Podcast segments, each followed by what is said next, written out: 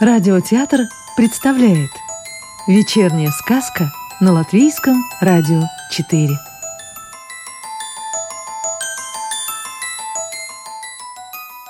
Сегодня послушаем волшебную историю Владимира Остапчика.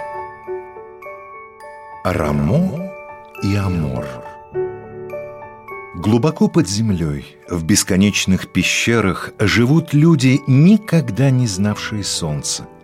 Их глаза видят во тьме так же хорошо, как мы видим при свете дня. Правит этим царством тьмы прекрасная Рамо. Любит свою владычицу подземный народ и во всем ей повинуется. Вместо рек в этой стране течет раскаленная лава, а вместо деревьев растут огромные сталактиты, отражающие огненные блики подземной стихии. Одни люди управляют потоками подземного огня, направляя его в жерло вулканов и сохраняя равновесие огненных рек. Другие следят за огромными подземными морями – чтобы не столкнулись в битве две непримиримые стихии – огонь и вода. В огромном дворце из горных самоцветов живет царица Рамо и оттуда управляет всеми своими подданными. Летят на стремительных конях гонцы в самые отдаленные части государства и приносят вести, что где происходит и все ли в порядке в ее царстве. Никто из подземных жителей никогда не видел солнца и не знал, что где-то наверху есть другой мир. В древних рукописях ничего об этом не говорилось, хотя в сказках что-то похожее описывалось. Да и на Земле никто не знал об этом таинственном подземном мире – Однажды поздним вечером на черном, как ворон, коне прискакал гонец, склонился перед царицей и возвестил, что в подземном царстве появился человек, который говорит на неизвестном языке, да и одет не в сталактитовые прозрачные одежды, а во что-то другое, неведомое приказала Рамо доставить ей чужеземца, чтобы взглянуть на редкого гостя в своих владениях. Через два подземных дня перед ней предстал юноша. Он щурил глаза, едва различая царицу при тусклом свете лавы. «Как тебя, незнакомец, зовут?» — спросила царица на древнем языке, который знали только цари подземного царства. И к восторгу подданных пришелец понял ее и ответил «Меня зовут Амор». «Ты, наверное, из рода царей, если знаешь наш язык. Откуда ты?» — удивилась Рамо.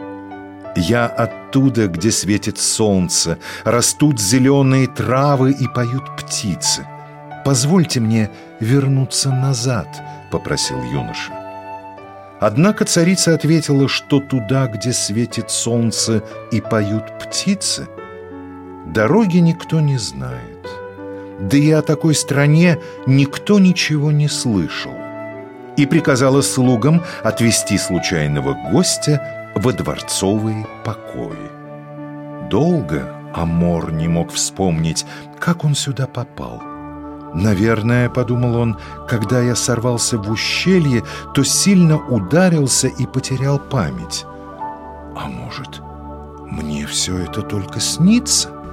Он вышел из своих покоев в сад, где стояли огромные каменные деревья. В нескольких шагах от себя он увидел реку раскаленной лавы.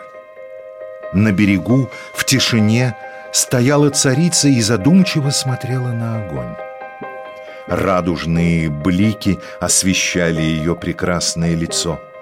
Понравился ей юноша из страны солнца, и так нестерпимо захотелось ей увидеть то, о чем он рассказывал. Амор был заворожен красотой подземной владычицы, и в сердце его в первый раз пришла любовь. Он стоял, любуясь ею, и боялся дышать, чтобы не ускользнул чудесный образ.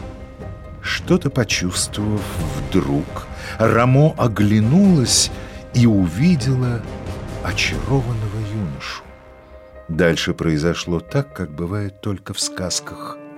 Они бросились друг к другу, и губы их слились в долгом поцелуе. Они нашли свою любовь. Радовалась вся подземная страна счастью царицы, и пышной свадьбой был отмечен их союз. В тот день, а его помнят на земле до сих пор, их счастью салютовали все вулканы, а из гейзеров голубая вода била до самого неба. На следующий день их провожали в далекое путешествие в страну, где светит солнце. Долго Рамо и Амор – искали путь наверх.